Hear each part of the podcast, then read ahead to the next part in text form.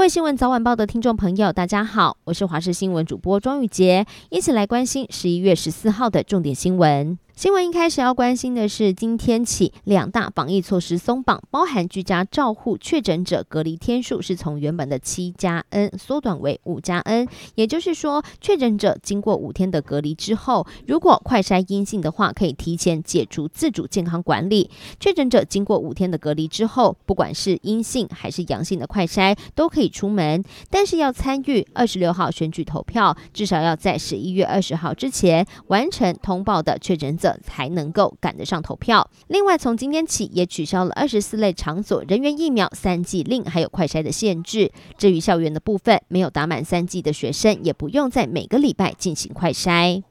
国际密切关注的拜习会即将登场，美国总统拜登也在十三号的晚间搭乘专机抵达印尼巴厘岛。外界预期将会讨论乌克兰战争、台海情势以及气候能源等等相关议题。但美方预料这场会议不会达成任何具体的协议，也不会发表任何形式的联合声明。而对此，美国退役上将，同时也是美国智库战争研究所董事长的基恩认为，台湾绝对是拜习会最重要的议题，而拜登必须要表明立场。美国国会上个礼拜举行其中选举，由于部分的选区开票作业仍在进行，目前没有办法确定联邦众议院控制权将会降落谁家。而高龄八十二岁的现任民主党籍众院议长佩洛西连任议员成功，他表示他相信他在众院仍然有相当的影响力。而民主党团内部也有人力劝他再参选下任的议长，但是目前他还没有做出最后决定。名模钱帅军的男友郭哲敏涉嫌洗钱，遭到了检警侦办，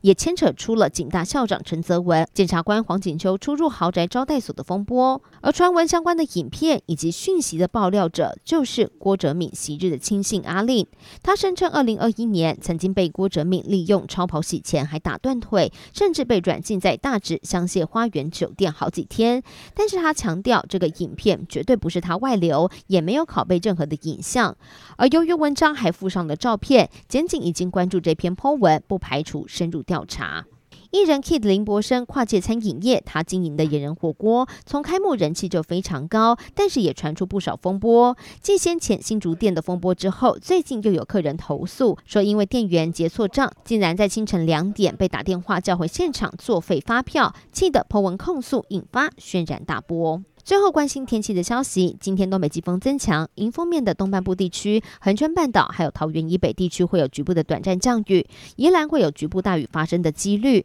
而在新竹以南，大多都是多云到晴。至于温度方面，清晨各地的低温是二十到二十二度，白天北台湾的高温大约是在二十三度上下，花莲、台东二十四、二十五度，整天感觉起来比较凉。而中南部地区的中午还有二十八到三十度左右，日夜温差大，早晚偏凉。外出要记得携带一件外套了。